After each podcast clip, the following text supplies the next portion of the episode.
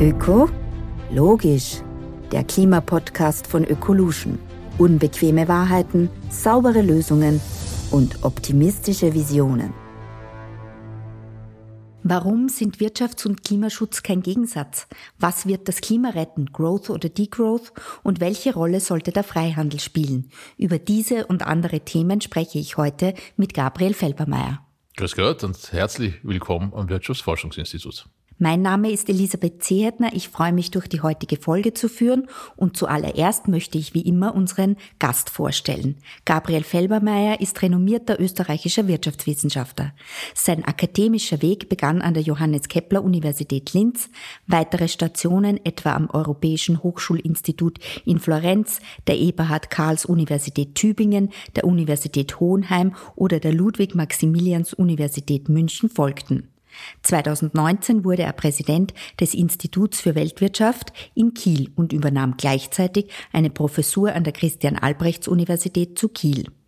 Seit Oktober 2021 leitet er das Österreichische Institut für Wirtschaftsforschung, WIFO, und ist außerdem Professor an der Wirtschaftsuniversität Wien. Darüber hinaus ist er Mitglied des Wissenschaftlichen Beirats des Deutschen Bundesministeriums für Wirtschaft und Klimaschutz sowie im Wissenschaftlichen Beirat der wirtschaftspolitischen Zeitschrift Wirtschaftsdienst. Ja, Wirtschaft und Klimaschutz sind kein Gegensatz. Das haben Sie vor einigen Monaten im Rahmen einer Veranstaltung gesagt. Warum ist denn dieser Satz für Sie von zentraler Bedeutung? Ja, da gibt es eigentlich eine ganze Reihe von Gründen, warum das stimmt. Der erste ist, äh, dass wenn wir keinen Klimaschutz äh, betreiben, äh, global, weltweit, dass die Kosten des Klimawandels sehr hoch sein können und also wirtschaftliche Freiheiten einschränken, Produktivität äh, vermindern, äh, zu wirtschaftlichen Notlagen führen in vielen Ländern, äh, die dann auch auf uns zurückwirken können, zum Beispiel durch Migrationskrisen. Das heißt, wenn wir diese Problematik nicht lösen, dann schadet uns das.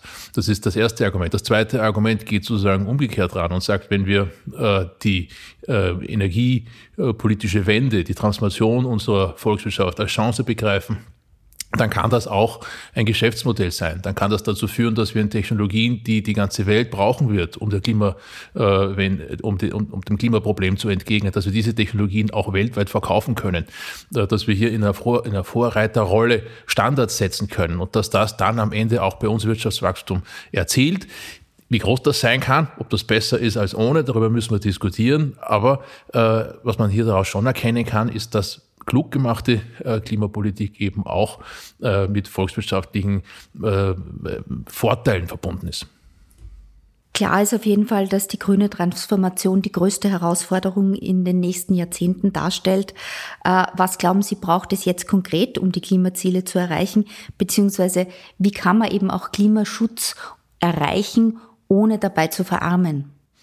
Ich glaube, was es ganz dringend braucht, ist Realismus. Äh, wir, können nicht alle paar Jahre unsere Klimaziele ambitionierter gestalten. Äh, das überfordert äh, unsere Systeme, das überfordert die Bevölkerung, die das mittragen muss, das überfordert die Unternehmen, die sich umstellen müssen. Ich glaube, Realismus ist, ist eine Sache. Ziele zu stecken, die man dann nicht erreicht oder an denen man scheitert, das hilft auch nicht. Deswegen wäre das schon wichtig. Ähm, das Zweite ist vor allem, dass man eine langfristige Glaubwürdigkeit hat hat in der Klimapolitik. Das hat auch, auch was mit den Zielen zu tun. Wenn die Ziele keiner glaubt, dann ist die Glaubwürdigkeit schon mal ganz massiv in Frage gestellt. Das heißt, wir müssen uns Leitplanken überlegen, Strukturen überlegen, Prinzipien überlegen, in denen die Klimapolitik stattfinden soll und auf die muss sich dann äh, die Wirtschaft verlassen können und auch die Bürgerinnen und Bürger. Denn es erfordert Investition, hohe Investitionen und äh, Investitionen sind immer etwas, das sich über Jahrzehnte, oft mehrere Jahrzehnte äh, rechnen muss. Und daher ist Planungssicherheit von ganz zentraler Bedeutung. Sie haben jetzt schon das Stichwort Planungssicherheit angesprochen. Ähm, es ist natürlich auch eine Frage, inwieweit überfordert oder fordert es auch den Arbeitsmarkt, diese grüne Transformation. Ähm, was wird sich durch technologische Entwicklungen, jetzt Stichwort Verbrennerverbot zum Beispiel dort abspielen? Ich glaube, äh, zum einen ist mal ganz wichtig zu sehen, ähm, dass der Arbeitsmarkt nur in kleinen Bereichen äh, von der Transformation betroffen sein wird. Also äh, ich sage mal, ein, ein, ein Lehrer oder ein Wirtschaftsforscher oder ein Unternehmensberater, Dienstleister, sehr viele davon werden kaum wirklich Konsequenzen sehen. Ja, das Büro, in dem Sie arbeiten, wird vielleicht zukünftig mit einer großen Wärmepumpe äh, geheizt und klimatisiert und nicht mehr äh, mit, mit Gas. Aber äh, dort, wo die Transformation heftig sein wird, das ist im Industriebereich. Und da haben wir ungefähr ein Fünftel unserer Beschäftigung. Das, das ist nicht 100 Prozent, sondern es ist nur ein, ein, ein Teil zunächst. Und auch dort sind, äh, sind die Unterschiede sehr hoch. Es gibt Branchen, in denen mit großer, äh, wo es sehr unsicher ist, ob die in Zukunft in Österreich oder in der Europäischen Union Union äh, noch äh, produktiv sein können. Ne? Zum Beispiel das, ähm, äh, das sehr energieintensive Produzieren von, von Grundstoffen, äh, Metall zum Beispiel. aber es gibt ja wohl auch in der Industrie große Bereiche, äh, für die klar ist, da wird man profitieren können. Äh, Anlagenbauer, ja, äh, die, die, die Unternehmen, die Technologie liefern für die energiepolitische Wende. Also das ist sehr diffus und deswegen würde ich sagen, ja, es wird Umbau brauchen am Arbeitsmarkt, aber aber das Problem ist kleiner, als oft äh, gesagt wird. Und es gibt oft äh, in derselben Branche, sag ich mal in der metallerzeugenden Industrie, nebeneinander Unternehmen, die Beschäftigung abbauen werden, weil sich hier bei uns die Produktionsbedingungen nicht so gut darstellen, für grünen Stahl wie anderswo zum Beispiel. Und aber gleich daneben wird es Unternehmen geben, vielleicht sogar in derselben Branche, ja, die äh, Beschäftigung aufbauen können. Was wichtig ist, ist, dass, dass man äh, die Transition von einem Unternehmen ins andere, von der einen Branche in die nächste, dass wir das politisch begleiten, dass es für die Unternehmen äh, Anreize gibt, ihre Arbeitskräfte auch weiterzubilden, andererseits aber auch für die Arbeits Arbeitnehmerinnen und Arbeitnehmer äh, Möglichkeiten, solche Angebote auch in äh, guter Qualität auch äh, angeboten zu bekommen. Bleiben wir vielleicht gleich bei dem Stichwort, wer wird noch weiter bei uns in Europa oder hoffentlich auch Österreich produzieren können, weil insgesamt gewinnt man ja manchmal schon den Eindruck, als würden die notwendigen Bemühungen um den Klimaschutz auch zu starken Wettbewerbsverzerrungen äh, führen oder die auch noch weiter anheizen. Täuscht das oder manövrieren wir uns da als EU oder Österreich vielleicht wirklich ins Aus? Nein, das täuscht leider Gottes nicht. Äh, in der wissenschaftlichen Literatur gibt es eine große Diskussion um das sogenannte Carbon Leakage, also das CO2-Emissionen, die wir hier in Österreich oder Europa einsparen, anderswo in der Welt zusätzlich entstehen, vielleicht sogar in einem größeren Ausmaß, als wir hier bei uns einsparen, sodass dem Klima überhaupt nicht äh, geholfen ist. Wir aber in äh, Österreich und Europa Wertschöpfung verlieren ans Ausland. Das heißt, kein Stahl mehr in Österreich, dafür Stahl aus Südafrika, der schmutziger hergestellt wird. Das ist fürs Klima nicht gut. Äh, darum gibt es eigentlich Konsens ja, äh, in der Wissenschaft und ich glaube auch in der Politik, dass es so etwas braucht wie einen äh, CO2-Grenzausgleich äh, den CBAM, ne? Carbon Border Adjustment Mechanism, der wird ja jetzt sozusagen schön langsam eingeführt, aber äh, das ist eine ziemliche Krücke. Ja? Der äh, erstreckt sich zunächst einmal nur auf einzelne, einzelne wenige Güter. Ja, da ist Stahl, Aluminium, Zement, äh, Strom, äh, Glas und so sind dabei, aber viele Branchen eben nicht oder auch Branchen, die diese CO2-intensiven Vorprodukte verwenden, auch nicht.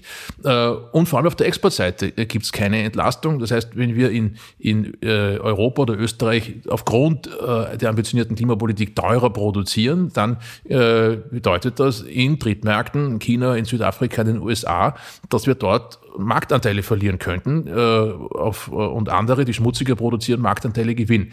Das heißt, über den CBAM müssen wir noch sehr viel genauer nachdenken und wir bräuchten sehr viel mehr Investment äh, in die Frage, wie können wir rechtssicher äh, und objektiv den CO2-Gehalt äh, von importierten und auch exportierten Waren feststellen, sodass wir einen WTO-rechtskompatiblen Grenzausgleich durchführen können, der auch funktioniert. darüber wird zu wenig diskutiert.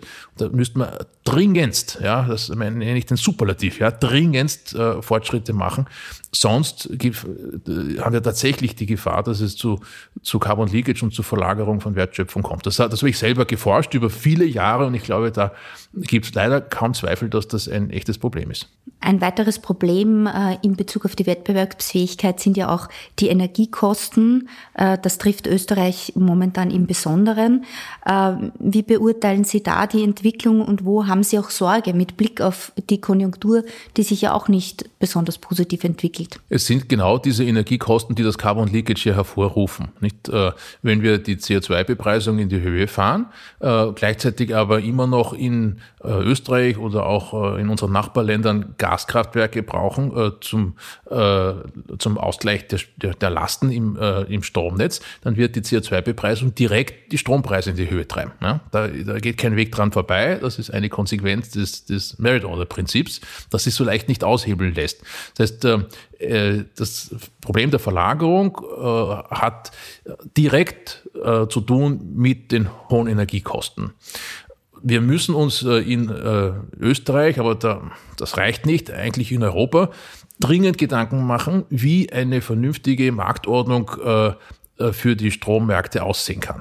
Ja, das Merit-Order-Prinzip hat uns Versorgungssicherheit gebracht, auch in einer Zeit enorm gestiegener Gaspreise. Das hat also funktioniert. Es gab keine Blackouts, aber wir haben hohe Preise und die Preise werden auch höher sein als vor 2019 etwa. Ne? Doppelt so hoch kann man rechnen. In den USA äh, haben wir eine ganz andere Entwicklung äh, und das bedeutet natürlich äh, Wettbewerbsnachteile und wenn wir jetzt schon im Jahr 23 und auch fürs Jahr 24 gerade in der Industrie Rezession beobachten oder sehr schwaches Wachstum, dann hat das auch damit zu tun, dass äh, bei uns Energie sehr teuer geworden ist. Und äh, da müsste es für die nächste Bundesregierung spätestens ja ein ganz zentrales Anliegen sein, dafür zu sorgen, dass Energie im Land wieder günstiger wird. Das kann man sozusagen äh, gestalten. Dazu gibt's Wege. Äh, man braucht aber vor allem mehr Angebot an Erneuerbaren. Das ist der zentrale, der zentrale Punkt. Und äh, wenn es uns gelingt, die CO2-intensiven äh, oder die CO2 äh, mit CO2-Emissionen hergestellten Strombereiche äh, aus dem Markt rauszudrücken, dann hätten wir schon einen großen, einen großen Sprung erreicht. Dann würden nämlich die billigeren Erneuerbaren bei uns den Preis für den Strom setzen und dann wären wir plötzlich wieder in, einem ganz anderen, in einer ganz anderen Liga, wo es uns auch leichter fiele, wieder vor allem mit den USA äh, Wettbewerbsneutralität herzustellen. Das Stichwort der billigeren Erneuerbaren möchte ich vielleicht gleich aufgreifen. Es gibt ja dieses geflügelte Wort mittlerweile in der Politik, die Sonne ja. schickt uns keine Rechnung. Aber stimmt denn das wirklich, auch wenn man die ganzen Kosten für die Transition, auch die ganzen Netzausbaukosten und was alles noch notwendig ist, damit wir mehr Erneuerbare haben, äh, dazu rechnet? Zunächst einmal stimmt es natürlich trivialerweise, ja, natürlich, die Sonne schickt keine Rechnungen, aber die Braunkohlegrube in der Lausitz, äh, die schickt auch keine Rechnungen, ne? nicht per se. Es sind die Stromerzeuger, äh, die Rechnungen schicken äh, und auch die Betreiber von Windrädern oder, oder Photovoltaikanlagen werden Rechnungen schicken. Der große Unterschied zwischen den fossilen und den Erneuerbaren ist, dass die Grenzkosten der Erzeugung bei den Erneuerbaren sehr häufig geringer sind als bei den fossilen oder jedenfalls bei manchen fossilen wie bei Gas. Äh, und das ist relevant für den Marktpreis, äh, den wir bezahlen müssen. Ja, jedenfalls in einem marktwirtschaftlich organisierten Strommarkt, wo die Grenzkosten der Erzeugung äh, die Preise determinieren oder stark determinieren. Insofern ist, gibt es schon die Hoffnung, dass sobald die Preise am Strommarkt nicht mehr gesetzt werden von Gaskraftwerken, sondern von, von Erneuerbaren, dass die Marktpreise sinken. Heißt das, dass das sozusagen plötzlich Party plötzlich Party herrscht. Das Problem ist, äh, dass die Grenzkosten oft nicht oder der Ersatz der Grenzkosten nicht ausreichen wird, um die hohen Kapitalaufwendungen zu, äh, zu bezahlen. Und die Krux bei den Erneuerbaren ist ja, dass ich, wenn ich 100 Prozent äh, über alle Wetterlagen und alle sozusagen Tag und Nacht, Winter, Sommer-Situation herstellen will, muss ich sehr viel mehr als, als 100 Prozent Kapazität installieren. Ja, 300, 400 Prozent. Das heißt, wir haben höhere Kapitalaufwendungen, nicht? Und das bedeutet natürlich Kosten, vor allem CapEx, also Kapitalaufwendungen, die, die dann am Ende auch weiterverrechnet werden müssen, so dass man sozusagen am Ende glaube ich schon davon ausgehen kann, äh, dass äh, äh, die, äh, wenn der, der Umbau gelungen ist, äh, die, die Stromkosten, Energiekosten wieder deutlich sinken können, aber vor allem auf dem Weg hin äh, zur, zum Ausbau der Erneuerbaren wird man mit höheren Kosten rechnen müssen. Sie haben zuerst schon den CO2-Preis angesprochen. Der wäre ja an sich, glaube ich, doch ein gutes marktwirtschaftliches Instrument. Ähm, wie ist da die Umsetzung in Österreich gelungen und sehen Sie eine Chance, dass sowas mal global kommen wird? Also der CO2-Preis ist äh, ein gutes Instrument, wenn er global angewandt werden würde. Ja, wir haben aber vorher über den äh, für das, über das Thema Carbon Leakage gesprochen, über Wettbewerbsverzerrungen und die sind natürlich intensiv mit dem Thema CO2-Bepreisung verbunden, wenn wir nicht global äh, ähnliche Politiken haben. Äh, solange das nicht der Fall ist äh, und wir keinen vernünftigen Grenzausgleichsmechanismus haben, da haben wir auch schon drüber gesprochen, äh, kann man den CO2-Preis nicht in beliebige Höhen treiben. Ne? Wir haben jetzt, was die CO2-Bepreisung für Kraftwerke und Industrie angeht, einen Preis von etwa 80, ja, war schon mal 100, ich glaube, es liegt ungefähr bei 80. Die meisten Klimaökonomen würden meinen, wir bräuchten aber 300 ohne einen Grenzausgleich zu haben, würde ich sagen, 300 ist schwierig. Ja, äh, das führt tatsächlich dann zu einer Deindustrialisierung, die wir uns nicht wünschen. Das heißt, da muss man vermutlich nicht nur über den CO2-Preis sprechen, sondern auch über das gezielte äh, verbilligen, ja, auch subventionieren, heißt das dann, von grünen Energieträgern. So dass es ja, es geht ja nie darum, dass nur der CO2, der, der schmutzige Strom möglichst teuer sein soll, sondern er soll relativ zum grünen Strom teuer sein. Und das kann ich auch damit erreichen, indem der grüne Strom verbilligt wird. Das ist die Strategie, die die Amerikaner letztlich eingehen in, in ihrem Inflation Reduction Act, der stärker auf, äh, äh, darauf setzt, äh, die grünen Alternativen billiger zu machen. Ähm, das ist jetzt nicht unbedingt das Lehrbuch. Ja. Äh, das Lehrbuch mag gerne den CO2-Preis, weil der keine, keine Finanzierungsbedarfe entstehen lässt. Eine Subvention muss ich durch verzerrende Steuern finanzieren. Das ist alles nicht so einfach. Aber in der Welt, in der wir leben, äh, gibt es da Grenzen. Und wenn man dann noch die nicht im europäischen Emissionshandel erfassten Emissionen betrachtet, zum Beispiel individuelle Mobilität, ja, der Sprit äh, oder das Heizen zu Hause, da haben wir äh, unser eigenes System noch in Österreich, das ja dann auch mal in einen Emissionshandel 2 überführt werden soll. Auch da gibt's Grenzen. Ne? Also das jetzt müsste man wahrscheinlich auch relativ schnell sehr stark ansteigen lassen, laut Lehrbuch. Aber da ist dann die Frage der sozialen Verträglichkeit. Ja, in Österreich gehen wir, geben wir die Erträge dieser Bepreisung über den Klimabonus zurück an die Bürgerinnen und Bürger. Das ist sehr positiv. Das tut man in Deutschland nicht. Ja, man schaut aber auf Österreich und viele Kollegen sagen, das ist gescheit, weil man da damit sozusagen keine Nettobelastung äh, im Durchschnitt jedenfalls generiert und sogar die ärmere Haushalte überkompensiert, ja, äh, im Durchschnitt jedenfalls. Äh, das ist gut, aber auch hier wird es Grenzen geben. Wenn äh, der Sprit äh, deutlich über drei Euro kostet, äh, dann wird egal, wie man kompensiert, äh, der Widerstand in der Bevölkerung einfach wahnsinnig groß. Deswegen gilt auch da, man, man kann nicht alles über den CO2-Preis machen. Es wird auch das sehr gezielte äh, günstiger machen von Erneuerbaren äh, eine Rolle spielen müssen in der Zukunft das sehr gezielte Subventionieren oder Subventionieren überhaupt äh, gewinnt ja jetzt eigentlich laufend an Bedeutung. Man könnte ja schon fast von einem Subventionierungswettlauf äh, weltweit sprechen. Äh, wie betrachten Sie das? Es kocht ja trotzdem wieder jeder sein eigenes Süppchen.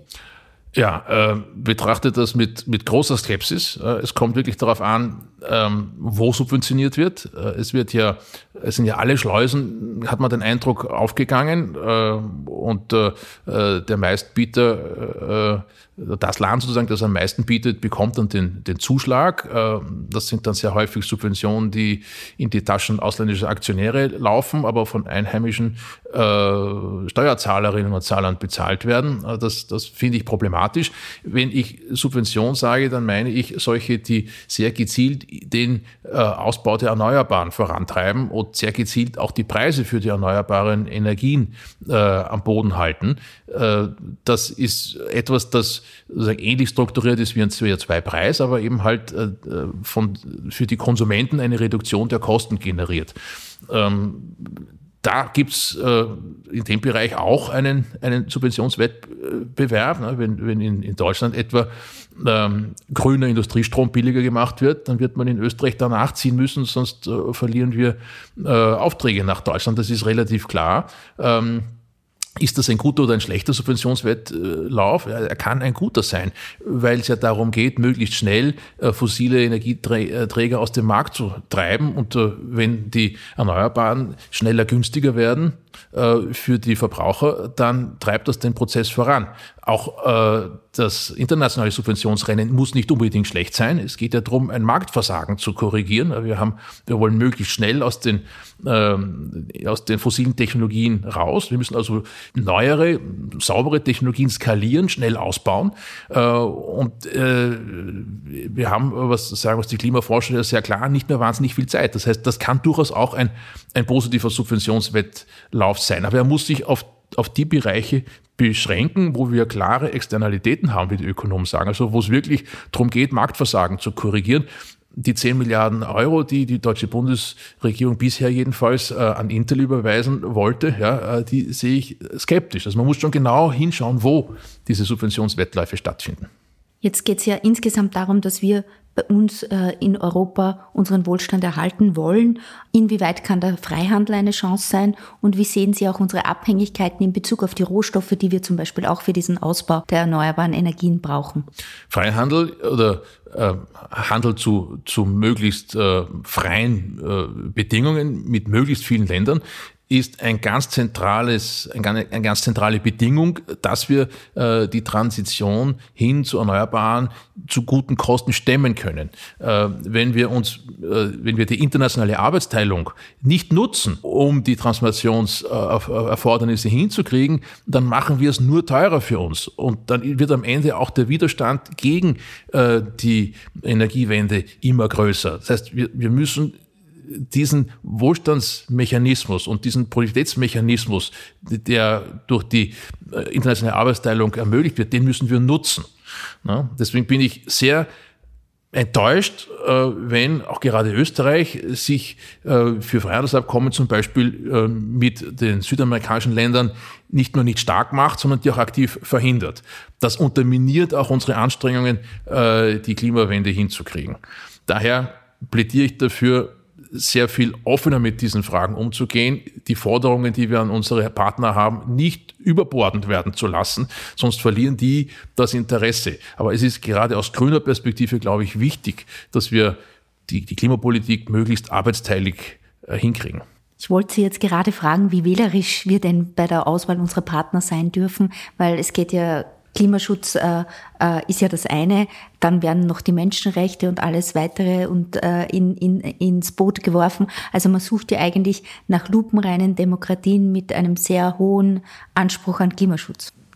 Das Problem, das wir heute haben in unserer Welt, ist, dass äh, äh der Anteil der Länder, die von Autokraten regiert werden oder zumindest von illiberalen Demokraten regiert werden, mittlerweile viel höher ist als der Anteil der Länder, die wirklich lupenreine Demokratien sind. Selbst in Europa äh, gibt es da Zweifel, wenn man Analysen der Universität Göteborg im VDEM-Projekt äh, anschaut. Also da muss man aufpassen, ob man nicht am Ende nur mehr mit sich selbst Handel treiben kann. Ne?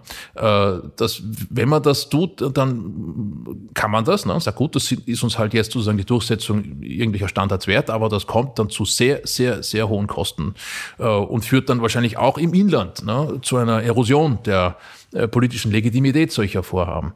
Deswegen ähm, glaube ich, dass es viel besser ist, äh, sich nicht abzuschotten, sondern gerade gegenüber autokratischen Ländern äh, zu versuchen, die eigene Verhandlungsposition auszubauen. Und das geht über zwei Wege. Äh, erstens müssen wir den Binnenmarkt sehr viel ernster nehmen. Ja, der europäische Binnenmarkt ist überhaupt nicht äh, so gestaltet und ausgebaut, wie er sein könnte. Ja, wir sind weit entfernt von dem Binnenmarkt, den die Amerikaner haben, zwischen den Bundesstaaten, den amerikanischen. Na, da ist noch viel zu tun. Eine Kapitalmarktunion wäre sehr wichtig für, die, äh, für, für den Umbau unserer Wirtschaft, um das Kapital zu mobilisieren, das es braucht.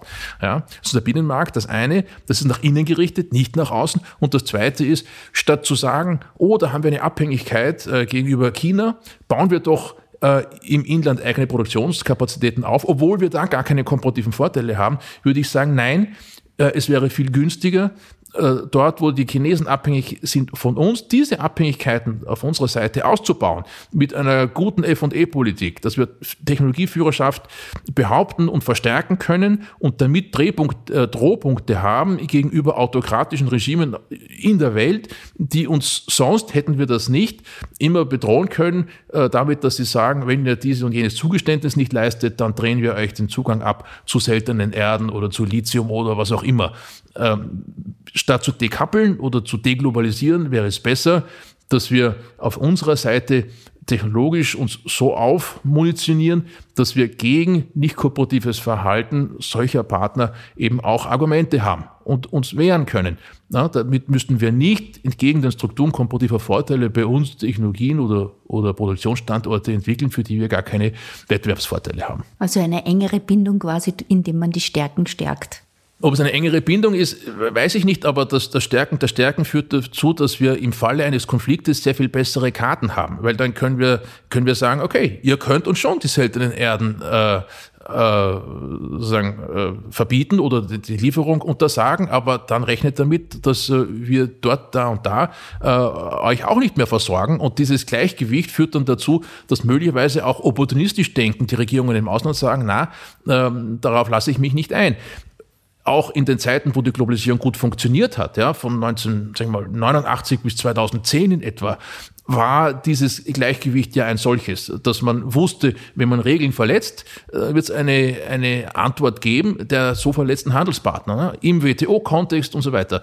Aber äh, diese Drohung und Gegendrohung müssen in einem guten Verhältnis miteinander stehen. Und daran sollten wir arbeiten und nicht an der Abschottung. Sie haben jetzt schon das Stichwort Innovation zuerst auch genannt. Welche Innovationen im Bereich der grünen Technologien halten Sie denn besonders vielversprechend, auch aus der Sicht, wo Österreich sich einbringen kann? Naja, das ist gar nicht so, so einfach gesagt, weil wir in Österreich ja sehr viele Nischenplayer haben, äh, in, in unserer doch von KMU, von kleinen, mittleren Unternehmen stark dominierten Industrielandschaft, äh, wo wir oft auch gar nicht wissen, äh, genau wissen, wo äh, die, die Stärken eigentlich liegen. Äh, es gibt eine große, große, ähm, äh, große Bereiche, äh, wo, wo gut zu sehen ist, dass, das, dass die profitieren werden von der, äh, von, von der, der Energiewende. Also äh, wenn man nach, in meine Heimat Oberösterreich schaut, na, ins, ins Mühlviertel, ich sage es den Namen nicht, aber da gibt es ein sehr innovatives Unternehmen, das für Smart Homes äh, die, die Technologie bereitstellt. Ja, und das kann man, kann man sich vorstellen, dass diese Art von Lösungen global ausgerollt werden können. Da sind die auch dabei. Nicht? Also da passiert sehr viel. Was ich nicht gerne mache als Ökonom, ist zu sagen, ach, ich habe danach gedacht gestern Abend und hier ist die Liste von Technologien oder Unternehmen, die soll jetzt bitte der Wirtschaftsminister fördern. Das grenzt an Anmaßung des Wissens. Viel günstiger ist es zu sagen, lasst uns dafür sorgen, dass wir in Österreich insgesamt gute Bedingungen haben für Unternehmertum, für Unternehmertum, das in riskante neue Technologien investiert, wo man nicht hundertprozentig weiß, ob die morgen wirklich funktionieren oder nicht. Äh, und äh, in Technologien Technologien, äh, die auch eine sozusagen eine, eine gute Versorgung mit Fachkräften brauchen. Also da, da, an den Parametern müssen wir, müssen wir arbeiten. Ja. Aber ein gezieltes Herauspicken einzelner Bereiche, das, das finde ich, finde ich schwierig, weil wir da uns häufig irren und dann die falschen Technologien fördern, die vielleicht gar nicht äh, am Ende ähm, den, den Wohlstand der, der Zukunft sichern. Also ein Plädoyer für Technologieoffenheit. Absolut. Wenn wir auf die Konjunkturentwicklung schauen, wir haben zuerst schon gesprochen, ist es doch etwas besorgniserregend. Da gibt es aber andere, die jubeln, die sagen, ja, endlich kommt jetzt die Phase des Degrowth oder Schrumpfen. Äh, warum könnte uns das in eine schwierige Situation manövrieren? Also ich kenne ehrlich gesagt nur sehr, sehr, sehr wenige Menschen, die wirklich über eine Rezession jubeln können. Ja, äh, das äh, ist auch aus umweltökonomischen Gründen keine gute Sache, weil äh, die Unterstützung, die man braucht für eine für eine ambitionierte Klimapolitik bröckelt, äh, wenn die Menschen sehen, das ist ein Rezept äh, für die Verarmung. Äh, deswegen muss es uns gelingen, wenn uns an Klimaschutz gelegen ist, dass man eben wirtschaftlichen Fortschritt, auch Wirtschaftswachstum verbinden können mit dem Anspruch der Dekarbonisierung. Deswegen halte ich von dieser Degrowth-Idee eigentlich gar nichts. Je mehr Klimapolitik wirklich zu Degrowth führt, umso mehr wird sie sich diskreditieren. Das heißt, gerade weil ich mir eine ambitionierte Klimapolitik Klimapolitik wünsche, muss sie kombinierbar sein mit einer Verbesserung der Lebensqualität der Menschen. Ob das jetzt immer bedeutet, dass das BIP wachsen muss, ja, also den BIP-Fetischismus teile ich nicht, aber dass äh, am Ende das Wohlstandsversprechen eingelöst werden muss, auch unter den Bedingungen der Zukunft, ja, das finde ich schon, äh, finde ich schon ganz wichtig. Und äh, die Herausforderung für die Wirtschaftspolitik, auch für die Beratung, die wir im Vivo machen, ist eben genau äh, solche Modelle aufzuzeigen, wo man nicht nur mit äh, Schrumpfung und, und Rezession äh, die Klimaziele erreicht, sondern mit einer Verbesserung der Lebensumstände. Die Verbesserung der Lebensumstände ist sicher für alle ein sehr, sehr erstrebenswertes Ziel. Was sind denn aus Ihrer Sicht die größten Zielkonflikte, wenn es um das Thema Klimaschutz geht? Naja, ein, äh, ein Zielkonflikt, der ganz zentral ist, ist natürlich zwischen Gegenwart und Zukunft. Ja, äh, es ist natürlich sehr verlockend zu sagen, lass uns doch weitermachen wie bisher, das läuft doch. Äh, und ist es nicht super, wenn im Oktober noch Badewetter herrscht? Ja, äh, ja, ja. Äh, also da, da, das ist sicherlich immer etwas, das man, ein Argument, das man machen wird in der Öffentlichkeit. Aber wir müssen sehen, was das, was die Zukunftsauswirkungen sind. Und auch vor allem, wenn alle Länder in der Welt so denken, was dann passiert. Und das, da ist schon ein, eine, ein Zielkonflikt da. Wie viel äh, Konsum in der Gegenwart, ja, der uns sofort erfreut und wie viel Investitionen in der Gegenwart, die uns aber erst in der Zukunft was bringen. Äh, das, das ist das, das eine. Das zweite äh, Problem, das wir, das wir sicherlich haben, ist, dass wir priorisieren müssen. Nicht? Also wenn man, wenn man ein Versprechen macht, wie, wie zum Beispiel der deutsche Kanzler das, das gemacht hat, im, im März, glaube ich, ja, wachsen wie in den 60er Jahren, äh, das wird es nicht sein. Die Klimawende wird uns Geld kosten. Und äh, äh, das heißt, da, wir haben da einen, einen Zielkonflikt zwischen, zwischen sozusagen, das hat wieder mit Zukunft und Gegenwart zu tun, ja, zwischen dem aktuellen sozusagen, was wir uns leisten können und den aktuellen Konsummöglichkeiten und, und dem, was wir in der, in der Zukunft äh, haben können. Aber dafür braucht es, damit sozusagen die Zukunft auch eine gute ist, braucht es eben diese Investition. Dafür müsste man werben, ne, statt den Leuten zu versprechen, äh, wir wachsen jetzt wieder mit 5, 6 Prozent wie in den 60er Jahren. Was wäre aus Ihrer Sicht die wichtigste Empfehlung, wenn Sie jetzt eine machen dürften an die Politik?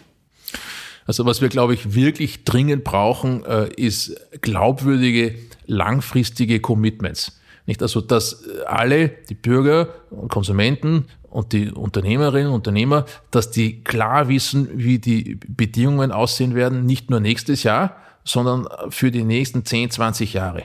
Äh, daran, also dafür müssen wir Modelle entwickeln, wie das gehen kann. Äh, da tun wir uns in unseren Demokratien ja schwer, weil permanent gewählt wird und dann bei jeder Wahl könnte die Situation anders sein. Deswegen ist es eben so wichtig, dass man auf europäischer Ebene klare Vorgaben findet, die auch über die nationalen Wahlzyklen hinweg Bestand haben. Wenn das nicht gelingt, würde ich sagen, ist die Wahrscheinlichkeit des Scheiterns sehr hoch, weil ohne Planungssicherheit die privaten Investitionen nicht fließen können und ohne private Investitionen gibt es keine äh, gibt es keine Klimawende. Ja, der öffentliche Sektor kann das nicht alleine stemmen. Und äh, daran hängt dann auch noch viel weiteres, aber die Planungssicherheit ist das Wichtigste. Was man auch häufig vergisst, ist, dass es nicht nur um die grüne Politik im engen Sinne geht, sondern äh, wenn wir sagen, wir brauchen hohe private Investitionen, ja, dann braucht es aber auch die Kapitalmärkte dafür. Und da sind wir in Europa noch weit nicht dort, wo wir hin müssten. Deswegen Kapitalmarktunion, da spricht jetzt ja auch äh, Madame Lagarde sehr viel davon. Das ist nicht nur ein, ein, ein Ziel für sich, sondern es ist eben auch ein ganz zentrales, eine ganz zentrale Voraussetzung, damit wir äh, wirklich äh, klimapolitisch vorankommen. Die Klimapolitik ist das eine. Wir haben ja alle auch irgendwo eine persönliche Verantwortung. Äh, wir stellen traditionell in unserem Podcast unseren Gästen immer zum Abschluss die Frage, was denn Ihr persönlicher Beitrag zum Thema Klimaschutz ist. Was machen Sie, Herr Professor Felbermeier? Ja, einen ganzen Strauß von Dingen. Ne? Wir sind hier im dritten Stock äh, am Wirtschaftsforschungsinstitut im Arsenal. Ich versuche eigentlich immer zu Fuß zu gehen. Auch zu Hause wohne ich im dritten Stock. Versuche da zu Fuß zu gehen. Das sind Kleinigkeiten, aber das läppert sich. Ja, und dann kommen Dinge dazu, wie das Elektroauto und die Photovoltaikanlage bei mir zu Hause in Oberösterreich und die Kompensation von, von äh, Flügen, äh, jedenfalls solche, die aus Europa hinausgehen. Es sind viele Dinge. Für sich genommen kann man immer sagen, das ist nur das Tröpfchen auf den heißen Stein, auf den heißen Stein. Aber ich glaube, äh, wenn man zusammenzählt, was man tun kann, dann ist das schon eine ganze Menge. Und äh, am Ende äh, erhöht das sogar sehr häufig die Lebensqualität. Jedenfalls das Stiegensteigen ist gut für die Gesundheit, das merke ich selbst. Und äh, wie, wie man merkt, beschäftigen Sie sich ja auch in Ihrem Beruf ganz intensiv mit dem Thema Klima. Wenn ich vielleicht unser heutiges Gespräch kurz zusammenfassen darf, es braucht realistische Zielsetzungen und eine glaubwürdige, verlässliche Klimapolitik äh, und vor allem idealerweise irgendwann den Zusammenschluss für eine gemeinsame Lösung auf globaler Ebene, damit auch die Wettbewerbsverzerrungen wegfallen und ähm, Schluss muss man sagen, es muss immer gelten, dass wir das Wohlstandsversprechen auch in Zukunft einlösen werden können. Genau, so sehe ich das auch, wobei man natürlich den Wohlstand breit definieren muss. Das ist jetzt nicht nur äh, der, der, der Kontostand, äh, sondern äh, wenn's, wenn sozusagen ganze Gegenden in Südeuropa nicht mehr bewohnbar wären, ja, dann ist das für unseren Wohlstand natürlich auch keine gute Sache. Deswegen braucht man, glaube ich, einen breiten Wohlstandsbegriff. Aber ja, äh, um den Wohlstand so breit definiert muss es natürlich gehen. Ich sage recht, recht herzlichen Dank, dass wir heute zu Gast sein dürfen. Wenn euch die Folge gefallen hat, dann freuen wir uns, wenn ihr uns weiter abonniert und folgt. Vielen Dank. Wenn dir die Folge gefallen hat, findest du mehr Informationen auf unserer Website unter oecolution.at oder auf unseren Social Media Kanälen. Dieser Podcast wird produziert von Stefan Tesch.